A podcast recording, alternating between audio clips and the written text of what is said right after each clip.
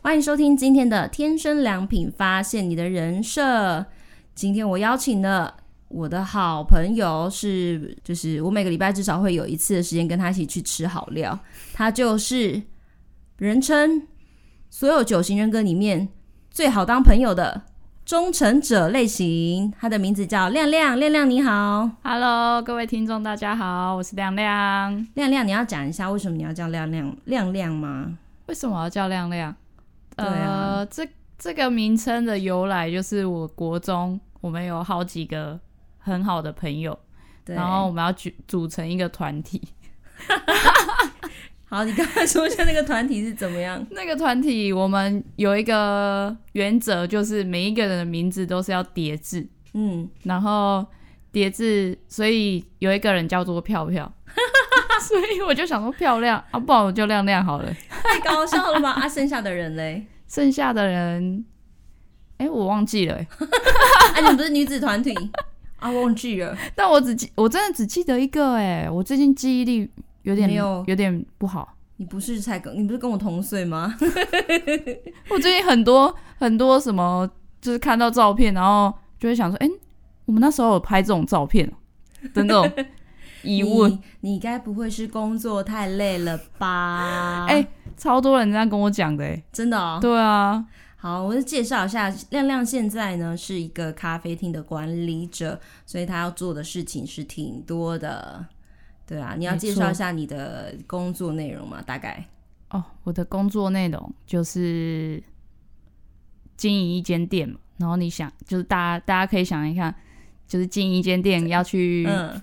负责的其实有很多区块，比如说可能人员啊，嗯、或者是采购啊，或者是行政类，就是做报表、财务报表那一种，各种都要哎、欸。对啊，难怪难怪很忙哇，身兼多职。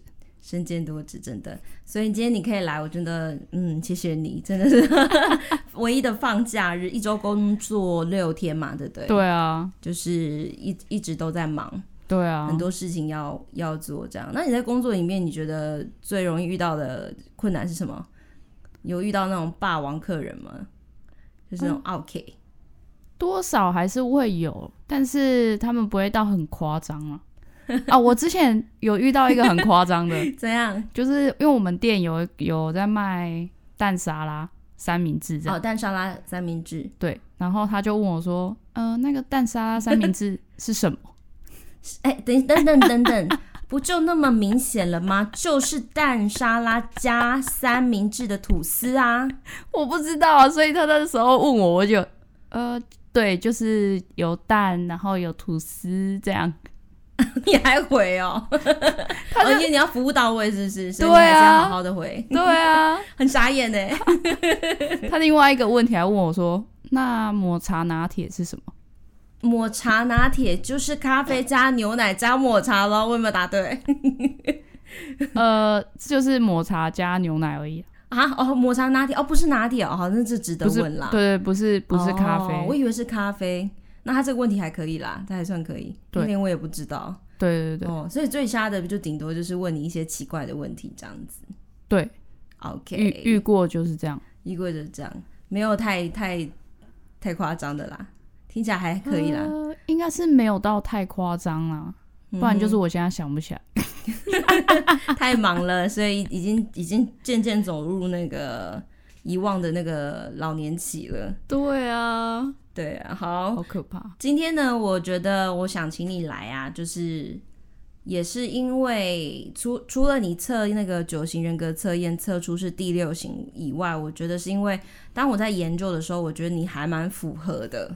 真的？没错，就是讲到忠诚者啊，就会觉得就是印象中就是像那个谁啊。那个花木兰也是忠诚者。哦、oh. 嗯，就是忠诚者，就是给人的印象是那种谨慎的，嗯、然后很很有义气的，嗯，然后对人对自己身边重要的人事物，就是是非常非常好的，嗯，对啊，所以至少我在跟你当朋友的过程中，我就觉得说你真的是一个蛮忠心的朋友，所以我想说，嗯，所以每周你都会关心我，然后我们花时间吃饭，就是因为我是四号嘛，所以就是有点就是随感受那边飘来飘去，然后有时候就是有点不知道在搞什么，可是你都很稳定这样子，然后在你不论是对你你的工作还是对友谊关系的这个。这个进行啊，你都是非常稳定的，嗯，对啊，然后你会持守，就保护我们的关系，然后保护你身边人事物，嗯，所以我觉得你是一个最佳代表，就我认识的人之中啊，对啊，感 谢感谢，所以特别邀请你来说说你自己的故事。那可以先问你吗？就是说，在九型人格中讲到第六型。就是讲到忠诚者啊，就是会讲到说，好像是那种默默在关怀别人、默默在做事的那种。嗯，那我第一个很想问问题啦，因为像我认识不止你，还有其他的忠诚者，都不太像，都比较不是那种很喜欢去站在就是聚光灯的中间。嗯，对。那我就很好奇你们这一型的人格特质，就是说。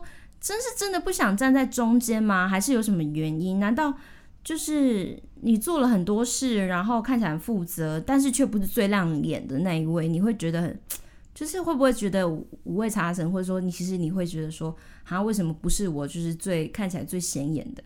我觉得就是在我们做事情这过程里面，当然也会有有挑战在，就是不是觉完全就觉得说哦。我就是要那一个默默无名的，嗯，就是在这个过程里面，我们还是会想要哦，就是可能让让大家知道我们一点，但是在这个过程里面，我们会觉得说，呃，就是社在在社会中可能会认为说，哦，我们要是很出名的啊，但是我觉得我自己的个性不是要站在一个舞台舞台上。嗯，这么说，因为其实我常常跟我在跟一些朋友讨论六九型人格的时候啊，我都会说第六型啊，就是那种做事情做到死啊，然后老板最喜欢的那种，就是纪律有守原则，然后又很忠诚又谨慎，就是凡事小心翼翼。那但是其实这样看起来就是不是那种社会中很讨喜的形象，哎，就是很容易被看见，然后很讨喜的形象。嗯、那你不会觉得说你这样 就是？这样好像局限了你嘛，或者会让你比较看没有人注视你，或是给你拍鼓掌啊、拍拍手，嗯，不会觉得很可惜吗？我觉得很多的伟大是看不见的，就像我今天在网络上看到一个一个明星，他上台演出，但是他就打说他在上上台演出的这中间的过程，他们多少的排练，然后这些舞者他们。每一天熬夜的跟这个明星去练舞，嗯，所以我觉得他们就一句话就是说什么台上十分钟，台下十年功。没错，嗯，对啊，所以其实很多这种伟大背后其实是付出很多的，所以我觉得在这背后才是那个精华。有点像说那个嘛，我们说啊，我现在吃眼前这桌这桌饭，我吃到这个米呀，啊，啊，好好吃哦，然后结果是背后呢。你就你就会去想到说，哦，后面有那个伟大又辛苦的农人在那边那粒粒皆辛苦的耕田，所以是意思是说，对你来说，你觉得很多的伟大是看不见的，对，所以也就是说，你这样默默无名啊，但是你觉得是有意义的，对，就是我是在背后去完成这个最重要的事情。哇哦，不过你不会偶尔会有一种不甘愿吗？就是比如说你被交派很多事，然后你负责任很多，但是。都没有受到表扬的时候，或者是人家看到是那些比较会讲话啦，或是比较会表达自己啊，比较会把自己的成果秀给别人看的人的时候，因为你说你注重的是那些隐藏的不，就是不容易被看见的伟大的事嘛。嗯，那那如果你你很辛苦，然后功劳或是什么掌声好像献给别人，你不会觉得难过吗？或者是挫败啊，或者是负面的情绪？嗯，我觉得。如不会说完全没有吧，嗯，多少我觉得还是会有一点，嗯，但我自己在面对这样的一个情况的时候，我会回到我自己的信仰里面吧，就是我知道说我做的这些事情不是要，就是好像全部都是要做给人看的，嗯，而是有一位上帝是与我同在，就是我做的这些事情是他跟我一起去完成的，嗯。对，也就是说，你对别人的眼光对你来说比较不是那么重要的。对，哦，不过，呃，讲到说信仰的话，但是你应该不是成长过程中不是马上就有这个信，不是从小就有这个信仰吗？不是。对啊，那在你拥有信仰以前的，那你怎么面对这样的难题？就是总是是默默无名的那个。其实我觉得不会，因为我曾经在我自己的工作上啊，我曾经就有被主管称赞说，哦，就是呃，亮亮其实做事情，他做的任何事情，其实他就是我这个主管都有看见，然后他也很鼓励我说，嗯、哦，我在做这些事情的时候，其实散发出来是一个自信，是一个有、哦、就是有能力的，然后有影响力的这样子。所以就是说，或许不是大众可以看见你的成果跟你的付出，对，但对你来说，重要的人事物能够看见，对你来说是就是足够了。真的，哇，嗯，那就是也是谈到说，我想到的是说，那你怎么去处理那个感觉？就是因为我也是有听到一些第六型的人说，那我呃，我好像。就是天生个性就是很可以做很多事，嗯，但是如果你被交派很多事的时候，会不会有那种不平衡的感觉？我现在说的不是说有没有人看见，而是你自己本身的感受。就是如果你被交代很多事，然后你负责，常常好像就像是你在学校的时候，然后呢担任就是小组里面，就是总是被分派很多工作，因为你纪律委，然后呢又谨慎，嗯，又按部就班，然后会乖乖的把它做完，嗯，啊，不会有这种愤愤不平的感觉吗？在成长的过程。会啊，就会觉得就是为什么只有我做需要去做这么多事情，嗯、然后就觉得哎，很不公平吧。然后我自己在处理这些感觉的时候，就发现说，我其实可以很坦诚去面对我自己的这些感受，然后也试着去跟人沟通吧。我觉得沟通这方面其实对我们。就是忠诚者需要去，我们需要去进步，不是说进步就要去更更进一步的去沟通，因为嗯，我们很常就会先先入为主，嗯嗯嗯的一个想法，对吧？但是进入沟通，其实我可能不需要去承担这么多事情。哦，也就是说，你们很容易就把这些变成自己的责任，对。把一些事情上面交代下来，就无条件的就是做去做，因为要先忠诚嘛。对对对、哦。然后就做了，发现，呃，怎么一直事情都给我？对对，没错。所以也就是对你来说，沟通你会觉得说是第六型的人格特质里面去学比较特别需要去学习的。对。哦，那你有没有这样的一个故事可以跟我们分享？就是可能怎么了，然后你本来难以说，难以跟往往上去沟通，去提出你的意见。在工作的过程中，嗯，我就想到过年吧，嗯，嗯，过年那时候，今年过年的时候吗？今年对，今年过年，然后也算是不是？对，过年前，我刚好就是也是在这个工作是刚好是碰碰上过年，因为我以前都是 PT 的一个身份，然后现在转入到全职里面，嗯，所以我要去负责所有大。店里大大小小的事情，这样对啊。然后在这过年前，我又我又去负责这些事情，因为过年我们店里有开，嗯、但是我不在不在店里这样子，嗯，所以我要去负责所有的事情，这样。嗯，因为你要回你的家家乡嘛。对啊。然后在这负责的过程，我真的是压力超大，因为我每天都在想，就是我什么事情没做啊，然后明天要去做什么事情啊，那过年会。遇到什么状况啊？嗯，就是一些很假设性的问题，常常在我的脑袋里在运转，这样子，时时刻刻都在想，嗯、呃，我明天要做什么？压力好大哦。对啊，就是，但是我在这些过程里面就有发现到说，嗯，其实我可以去寻求帮助，嗯，然后，但我那时候就是会顾虑很多吧。因为其实我们虽然还有其他团队的人跟我一起在经营这间店，但他们其实各自都有自己需要忙的事情，然后我就会觉得啊，那不要麻烦他们好了。我哎、欸，你好像讲那个第六型，好像常常会 我我之前听到不止一次。哎，你继续说，你继续说，我大家帮你补充。对啊，然后就不要麻烦他们好了，我我自己来好了，我自己、嗯、我自己去做这些事情，没错，嗯，对啊，然后就这这过程，过年前我就整个这样循环大概两个礼拜吧，两、啊、个礼拜过后就接过年，所以我就回家了。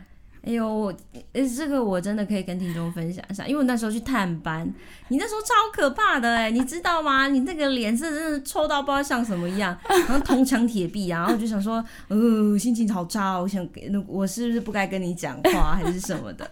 然后那时候我问你说你还好吗？然后你记得你讲什么吗？忘忘了，你你好像是说什么，嗯，不需要说了，没有什么好说的。就类似就很绝望，对，很绝望，就说还能怎么样呢？对，然后你一心只想说我要回，我要回我的，我要回家乡，然后去看你的姐姐生的那个小侄女，可爱的 baby，他才能疗愈你的心。然后你刚回来的时候，你还记得你说什么吗？哦，你刚回来的时候，我想说，我就问你说，哎、欸，那你回去就是休假有没有好一点？我好像我是回答说我不想回来。对。对，就说嗯，我不想回来了，就是 对，所以好像听起来就是第六型的人会有个容易会有个瓶颈啦，就是说就是在没有那么去学习沟通之前啊，很容易就是责任感就往自己身上，然后久久了就会变成一个心中的压力。对，好，是这样吗？认同吗？认同。对啊，那而且还蛮好笑的事情是。我想讲一个哎、欸，因为你现在还是一样工作很多啊，对不对？对啊。然后反正我觉得真的太好笑了。我啦，我跟我先说啦，我不是五月天的迷啦，不过亮亮是超级五月天的 fans。然后你自己说你，你你就是在工作多的时候，你怎么舒压？就是因为五月天三月要来台南开演唱会嘛，然后呢，我就把他们要去看演唱会这件事。这件事情成为我工作的动力。你听那个他们演唱会什么时候？三月份，三月底是不是？三月底哦，所以听这个听五月天演唱会是你三月工作的动力。没错，而且我是从三月初哦，真的是很初，三月一号就开始计划这件事情，所以我就一直这样等等等等等到月底，等到月底，而且本来中间还有插曲，对不对？超插曲，原本原本我我们买的那三张票。就是被买卖家卖走了，所以我们那三张就跑票，就整个我心情整个你都差点要不见了，荡到谷底耶！我想说，天哪，怎么会发生这种事情？嗯、然后呢，就在当天，我们又在就是又再去找，就是找买票的那个地方再 po 一次文，这样对，然后结果那三张那三张就原封不动的跑回来，哇、wow，同样时间、同样位置、同样价钱，wow、这真是奇迹哈！超夸张哎，啊，好像、啊、好像说你的上帝听见你的那个，你的心中的渴，你心中的那个愿望，没错。啊、嗯，他知道这是你的动力，不能随意就是不见，把你找回来。没错，所以也就是说，听起来像是舒压对你来说，你觉得对第六型人来说是重要的啦，对不对？很重要，很重要，需要去找到，就是你在，就是可能心情上比较低落的时候，你要怎么样去做你自己会很开心的事情？嗯嗯，对吧？因为我很常就是，当我心情很低落的时候，其实我也会上网看影片。看看什么什么驯龙高手 之类的啊，或者是现在很多那个 YouTube YouTube YouTube 很多影片啊，对对对，对啊，很多人拍那种 V。那你看什么会让你觉得舒压？我最近在看一个频道叫做“野人七号部落”，野人七号部落在讲什么啊？他们就是很常会去爬山啊，或者是潜水，嗯，这些户外活动。然后就会把它拍成一个影片，这样，哦，所以你可以在那个过程中就会觉得，就是我看了他们的影片，好像也知道他们在做一些他们对他们来讲很开心的事情，嗯，所以我可能看看着也会跟着他们一起开心。你真的蛮有趣的，我认识了另外一个六号的朋友啊，第六型朋友，他是看那个什么啊，大陆的那个，也是在 YouTube 哎，叫什么？什么明星什么，反正就是密室逃脱啦。哦，我不知道你知道什么侦探密室逃脱，然后他可以，他可以，之前有一阵子他就是下班暑假都看那个，所以这里好像暑假对你们来讲很重要哈。很重要好，不然会那种平常那种责任感会压垮你们。没错，你每天可能二十四小时都在想事情，连睡觉都还在想，听起来好累哦，真的。好，那接下来我要问你的啊，也是第六型人格里面就是一个很核心的特质，嗯，讲到的是你们基本上很在乎自己能不能得到支持和指引，嗯，然后可不可以靠自己生存，嗯，就是对你们来说，安全感这三个字很重要，嗯，就是我在研读的时候啊，有看到说，呃。那个什么，像 Netflix，我不知道你你知不知道有一个蛮有名的叫贝尔，然后他就是、嗯、都是拍那种生存的纪录片。嗯、那他我就觉得好酷哦，他也是第六型，因为资料显示说他也是第六型，嗯、所以想说哇，所以他可以在那种极限的严酷的那种生存环境，然后生存下来，然后教我们的观众说你要怎么样打猎，你要怎么样吃什么然后维生，然后躲过危险。嗯，所以你觉得对你来说，嗯，我刚才提到这样的人格特质，你你是否认同说这对你来说也是很重要的？我觉得真的很重要，因为就是在安全感这方面，特别是需要真的很有一个稳定的吧，一个支持性的。我觉得对我们来讲会是一个很就是被保护的感觉。也就是说，对你来说，人生中很最大的一个恐惧是安全，没有安全感，这样对，可以这样讲，可以这样讲啊。真的很不一样哎，因为像我是四号，我我的最大的恐惧是羞愧，哦、就是很很容易进入一个羞愧感，然后就会、嗯、就会成动弹不得。嗯，那你觉得你的当你没有得到安全感的时候，你会怎么样？比如说，你可以说说你在成长的过程中，当你没有安全感的时候，你会发生什么事？你没有获得支持和引导？我想到一个，就是我在大学之前，其实。都跟就是跟家庭的关系其实没有到很好，嗯、特别是跟爸爸的关系，其实我们都是处在一个呃很少讲话、很少互动的一个里面，嗯嗯、所以我就在对于异性方面，我就很想去寻找一个安全感，特别是想要寻找一个称赞吧，一个就是一个安全这样子。所以我在高中、在大学之前，其实。交了蛮多，就是在异性上面就很混乱这样子，嗯，所以很常就是会想要，就是很常就是想要就是在男生上面得到一个称赞，所以所以在高中上面其实就是跟异性就是很混乱这样子。所以你的意思是说，在你的家庭里面？特别是跟爸爸的关系，你们是零互动，这样吗？像是零互动吗？可以这么说。那是什么原因？你哎、欸，你是家里排行第三的，第三嘛？对啊，嗯、那上面都是姐姐们嘛？对啊，啊，所以他跟你们家小孩都不亲，就是过去是不是？对啊，过去都超不亲的。怎么样不亲？是回家然后连打招呼都不会打吗？打招呼是会，嗯、但是我们很少就是坐下来就是就是对话而已。我们可能就是很简短的，就是比如说问他问题啊，或者是请他做什么，嗯之类的这种话，很少去谈心呢。啊，所以会想起会有一种没有安全感，好像家里的这个这棵大树好像不太照你这样。对啊，哎、欸，我印象中啊，我很久以前好像有一次跟你聊到，我刚跟你认识的时候，我们就聊到你的家庭嘛，然后那时候你就说，嗯、呃，什么你跟你爸不亲，然后打电话给你爸都不接，你记得吗？对啊，真的就是有一阵子，长达大概三四年吧。嗯，就是我打给他，其实他都不会去，他都不会回应的。对啊，然后你记得那时候我们做了什么吗？我就说怎么可能嘛？对，你很惊讶。对，然后我们就做了一个实验，做哎、欸、对，然后我们就就当下我们就打给我爸，然后呢？他还是没有接电话，这样。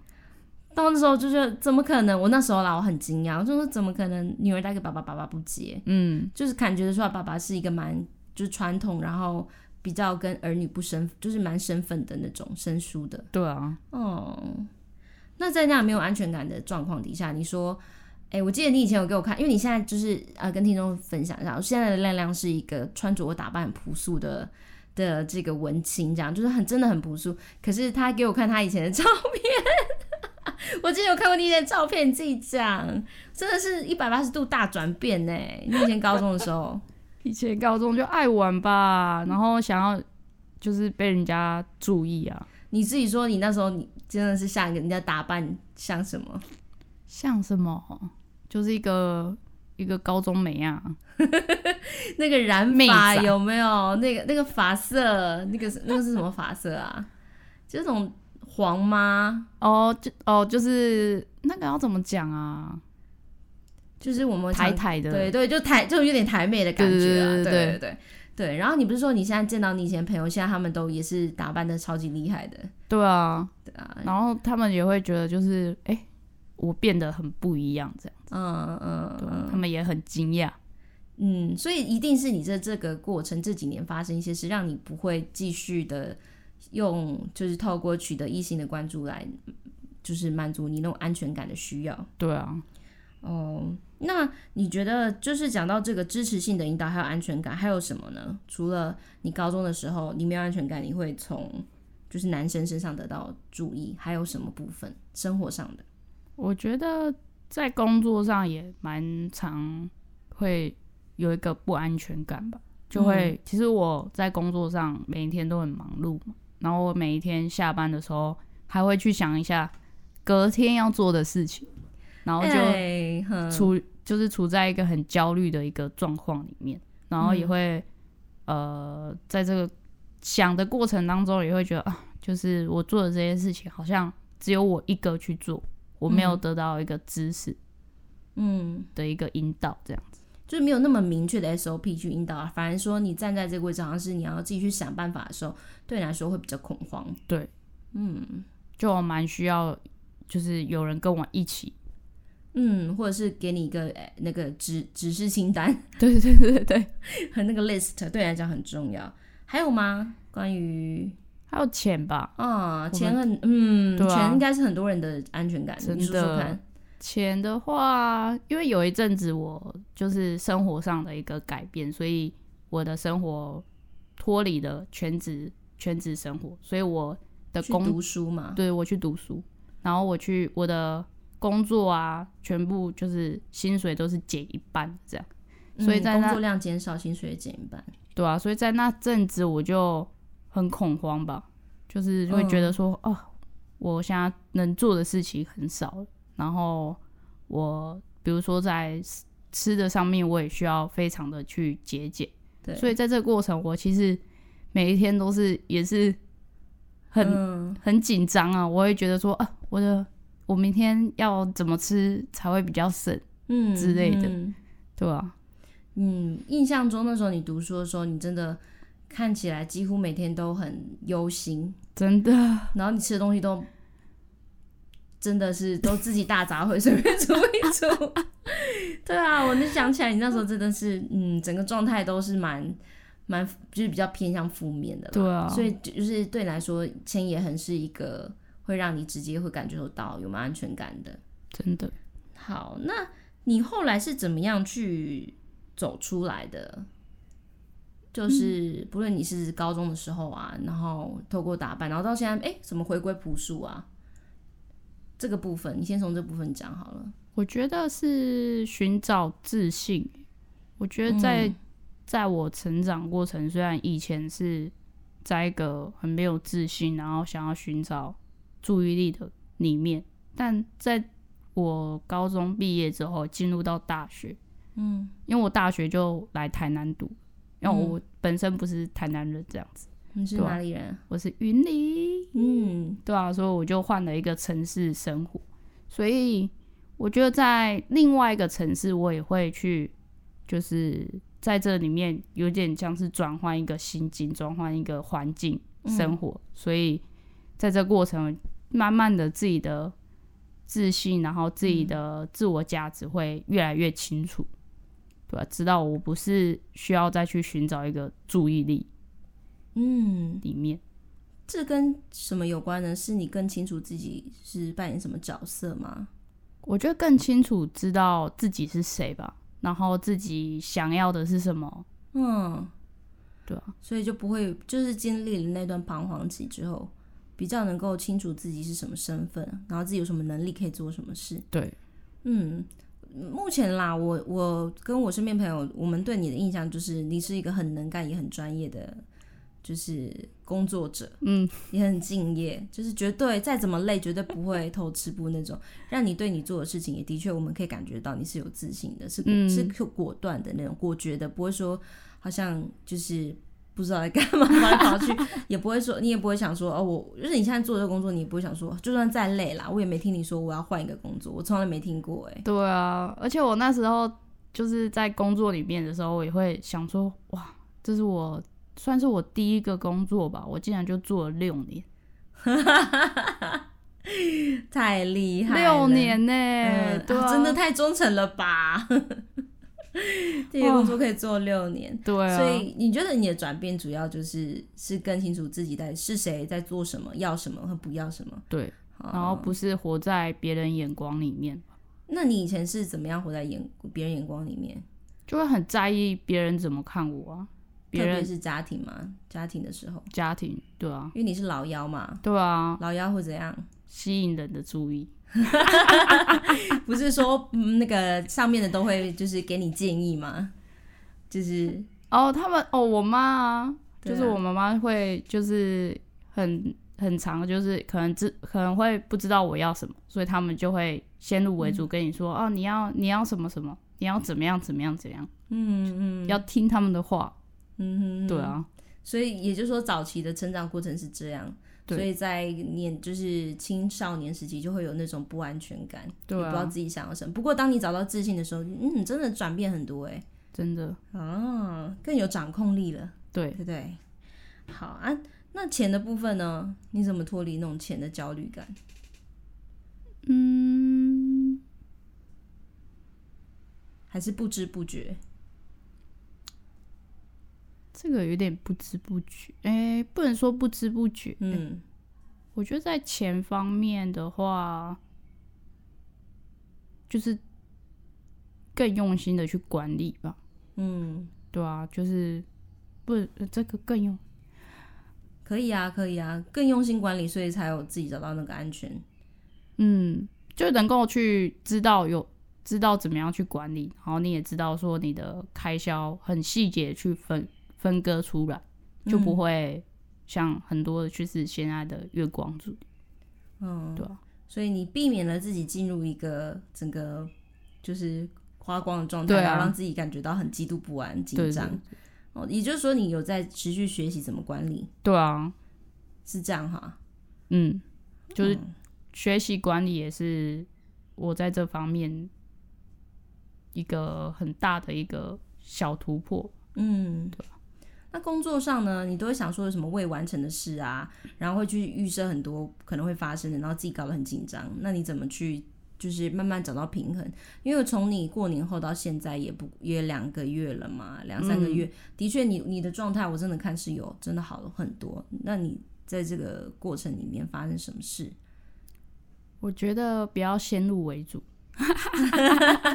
很好哎、欸，很多事情不需要先想起来放。你之前是不是就很常就会想到先预设最坏的情况？对对，对，就是很多事情就会想一个最坏的打算，这样，然后每天反复的去思考。但我发现，真的就是要适时给自己一个空间，不要有一个先入为主的想法，不然会把自己搞得很累。那你为什么会常常想要先入为主，先去想预设最坏的情况？因为就有点在抓一个安全感吧。啊，对啊，抓一个就是当这件事情发生的时候，我不会到一个很恐慌。但其实这样也没有多好，对不对？对，就是会把自己就是搞得很累了。那那怎么办？你最后调整过后长得像什么样？就会觉得，当我碰到这些困难，我再去面对，我不需要先想起来放这样子。嗯，因为当我。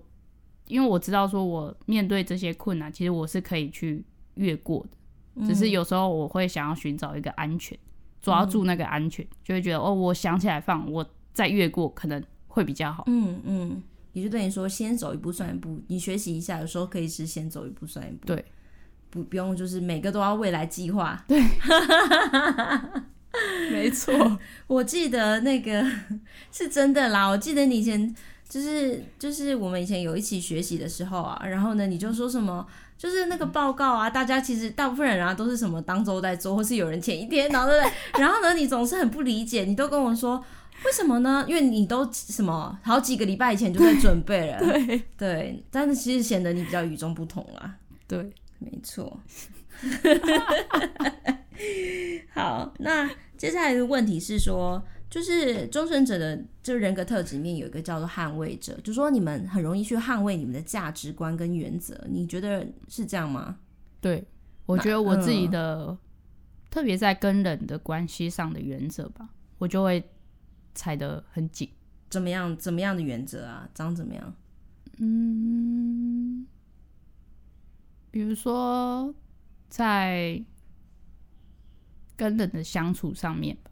我会觉得说，就是你要，你必须去尊重我，嗯，就比如说我们在讲话，然后我们讲话的时候，我们我会习惯，就是当我在讲话说我不喜欢对方是可能在做其他事情，我会觉得我需要有一个，就是你可以不用双眼直视着我，但你要很专注的听我讲话，嗯嗯，对，所以在这方面我会觉得，就这是我的原则吧。所以当可能对方在做其他事，比如说划手机啊这种的，我会觉得、嗯、呃，Hello，我在跟你讲话。嗯，对啊，就这种原则，我会蛮需要对方尊重我的。嗯嗯嗯，所以也就是说，蛮容你的原则是蛮明明显的啦，也是实际生活上会体现出来的。嗯，哇，这倒是哎、欸。对啊。嗯，还有什么原则吗？你们在组织或是在家庭或是在群体里面，你们那个到底是怎么样可以对一个地方、对一个组织、对一个群体那么的忠诚？那是什么样的原则在你们的心里面？我觉得会是想要照顾他们吧，就是在这当中，在群体里面会觉得我我好像需要负责些什么，所以嗯，在付出上面会觉得啊，好像。需要给一点什么这样子，嗯，所以意思是说你在任何团体里面，你都会是那个付出跟给予者，对，你会你会有这种责任感，是出自一种责任。因为我知道二号也是，我们也有聊到聊到过嘛，二号也是助人者、爱人者，嗯，但他们的中心也是因为爱，然后是希望对方也可以透过他的服务，也可以回馈这个爱。嗯，但对你们六型来讲是责任感，责任感。没错，有一个责任，而且是一个原则，必须这么做。哇，原来是这样。对啊，那我觉得捍卫者也也蛮多。我们讲到就是类型六的捍卫者跟家庭也有关。嗯，你你觉得你对你的家庭也算是这样吗？没错，就是也是，好像就是会想要本性就会想要去照顾他们这样子。可是你不是说家里跟你的关系并没有很好？对。但我在想这个问题的时候，我就想到说，因为我长期在外面住这样子，我没有没有跟我的自己的家人住在一起，所以我在想会不会跟这个有关系？就是我很常跟他们，很少跟他们相处，然后我就会很珍惜，比如说我回去的时间，或是可以跟他们相处的时间，我也很想要去照顾他们吧，就是比如说。就只是可能单纯的坐在客厅看电视这种，就会觉得哦，就是很以平常来讲很少有这样的一个时间，嗯，所以这样的时间我会特别的珍惜吧，嗯。但我有一个好奇啊，因为蛮多我们像年蛮多就是跟我们同同龄的年轻人。比如说我们离乡背景好了，那有些本来就是跟家人关系没有到很好，有些冲突没有解决，或是长期的冷战呐、啊。那我们离乡背景之后，不是就更可以就是不太去理家人呐、啊，就可能报个平安而已、嗯。那你怎么又会那么的？就是我很好奇，就是为什么你还会觉得你需要去关心照顾你的家人，持续跟他们保持联络，而不是说一走了之？我觉得跟我们这一型的很有关，因为我们这一型叫做忠诚者嘛，所以。也会在家庭上面也会想要给出忠诚，给出一个保护、嗯、一个照顾，就有点像我们自己的人格，想要去帮助他们，对，嗯，所以就是说，即使在一个爸爸不理你的状况下，你还是会，对，还是会回去，真的还是会，即使人脸相像，还是可以坐在电视 电客厅，然后电视机前这样。对，这是我好难想象的哦。一个就是想要出自于爱他们吧。嗯嗯，对啊，对，那。讲到，因为这个这一题是讲到，就是叫捍卫者啦，就说你们有别称叫捍卫者。嗯、除了捍卫原则、捍卫家庭关系，还有一个是你还有什么想谈的？就是关于捍卫的部分。你刚刚一开始我们就是有聊到你的信仰，是不是？对。那这部分对你来说，你有就是在捍卫它的过程发生什么事吗？有啊，我捍卫的过程可是。可是惊动了整个家庭的。你们你们家庭是很传统那种，对不对？对啊，很传统的那种，云林的那种小小对小地方。对啊，小地方，所以就是很多就是传统信仰。对啊，你可以说说那时候怎么了？所以那时候我就是要受洗这样子，然后我的家庭就是闹得天翻地覆，这样就跟爸爸的关系就从此。就再也没有没有联，不是没有联络，就是他再也没有理我了，嗯、然后他也断了我所有的经济来源，嗯，对吧？就是能跟他断的，他就一切都断了这样子，所以我就等于就是什么都没有了，嗯、我需要自力更生这样子。所以，我那时候我自己很坚持，说我自己要的是什么，嗯、我也知道说这个信仰可以给我给我的帮助是什么。所以我就很坚持的，还是做了这个决定，嗯、对吧、所以经过了两、欸，没有两三年，经过了五年，嗯，我就是我持续还是回家，还是去关怀他们？对对对，保持联系。对，所以五年过后呢，嗯，就是奇妙的事情来了，嗯，这个奇妙的事情就是。我爸终于接我电话了。这个我我就我要跟听众说一下，这个是才不久前发生的事情。我听到亮亮跟我来跟来捎一个讯息给我的时候，我就说，我就说怎么可能？因为我们之前有做过实验嘛，就是真的没有啊，而且五年来都没有任何的讯息，就任何的愿意这样。你可以说一下，这是今年什么时候发生的吗？今年我子女出生的时候。嗯，子女出生，然后满月，我子女满月之后，我家人要寄我子女的满月蛋糕给我。嗯，然后我爸就在满月蛋糕放了一个东西，这样子，然后他多放了，这就是多放了一个一个一个礼物这样子。对，然后他就放了很多这样，然后就傻眼呢，寄到台南给你。对，他寄来台湾台南给我这样子，嗯、然后在这。个这个礼物里面，我就发现到说，哇，就是我我爸其实是用行动来爱我的，嗯，对啊。然后寄来给我的时候，我收到，然后我就打电话回去，就是打给他这样子，他就接我电话了。竟然，他说的第一句话是什么？他说的第一句话，我就跟他说，哎，把我收到东西哦。他说，哦，好，这样子。他竟然接你电话，而且他主动示好，他就示好了。对，他主动，我什么事情都没做。嗯嗯、我觉得这个过程好不容易哦。还有一件超奇妙的事，嗯、我要在这在这里跟黑色讲，嗯、就是我没听过的吗？你没听过的，在这个节目上讲了。好，来哦，说，我等着。就是因为我刚刚有提到说我爸断了我所有经济来源嘛，嗯、所以那时候我还在上大学。所以我就带了两年的学贷，这样子。对。然后在前几天，我妈跟我说：“怎么了？”我爸要帮我还学贷。天啊，这是什么事啊？奇妙吧？我跟你讲，你都毕业了，他还要帮你还？他就说要帮你还。对。而且，嗯、对啊，他就叫我，他就跟我妈讲说：“哎，我要帮帮我还还清学贷这样子。”然后我听到也觉得。Crazy，真的假的？对啊，真的假的？对啊，我最近就是很常在，嗯，就是经历到这种，呃，我真的下一秒不知道该说什么事，该说什么话的事情，哎，好不可思议哦！对不对？我这就是真的是很奇妙啦。我觉得对我来讲，我曾经有这样一个想法，但是就会知道说，哎、欸，应该不可能吧？嗯，所以这个想法就打消了。这样，爸爸怎么了？超！爸爸到底怎么了？超酷！发生什么事了？好像大地震过后，整个大震惊。对啊，所以所以这有点像是说。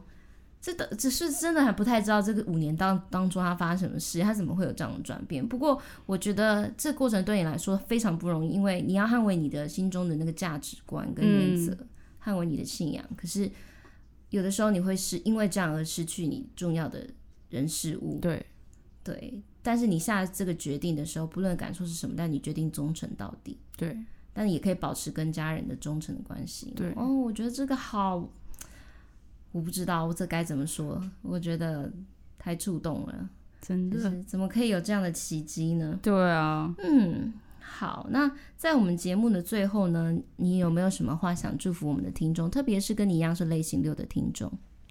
呃，我想到说，就是我们需要有朋友去支持跟时常鼓励我们，让我们去看见到我们自己在做的事情，嗯。是有价值的，嗯，或是我们自己本身是有价值的，因为我们刚刚有提到说，哦，我们这一类型的需要很缺乏安全感，很缺乏支持性，嗯，但是我们真的很需要一个身边的一个不不止一个啦，就是其实也可以很多个去鼓励说，就是哎，欸，你这个你今天做的这件事情很棒，欸，嗯，你做的这件事情的背后的努力，我是有看见的，欸。对，就是我觉得很需要，真的有一个朋友去时常的鼓励，嗯嗯，会让我们去看得更清楚，这样子，不然很长我们会在自己的世界里面，自我焦虑、自我怀疑。对啊，好，我觉得谢谢你今天来跟我们分享很多你生活中或者这几年。这个过程，自我探索的过程也好，或是你不断的成长，然后你经历的，甚至是那种，其实我觉得你很勇敢，因为你可以愿意跟我们、跟听众分享说你最深的那种感受，跟你在走过的那些心路历程。嗯，所以我觉得谢谢你今天敞开你的心房，跟我们说出你的故事，也让我们听众可以更多了解类型六的优点是什么以及他会面对到的这个成长的必要必要的这个过程会是什么。嗯。对所以谢谢你的分享。所以我们这一集就到此结束哦请大家期待下一集关于类型六的更多更深入的解说。那我们今天节目就到此结束我们下一集再见喽拜拜。拜拜。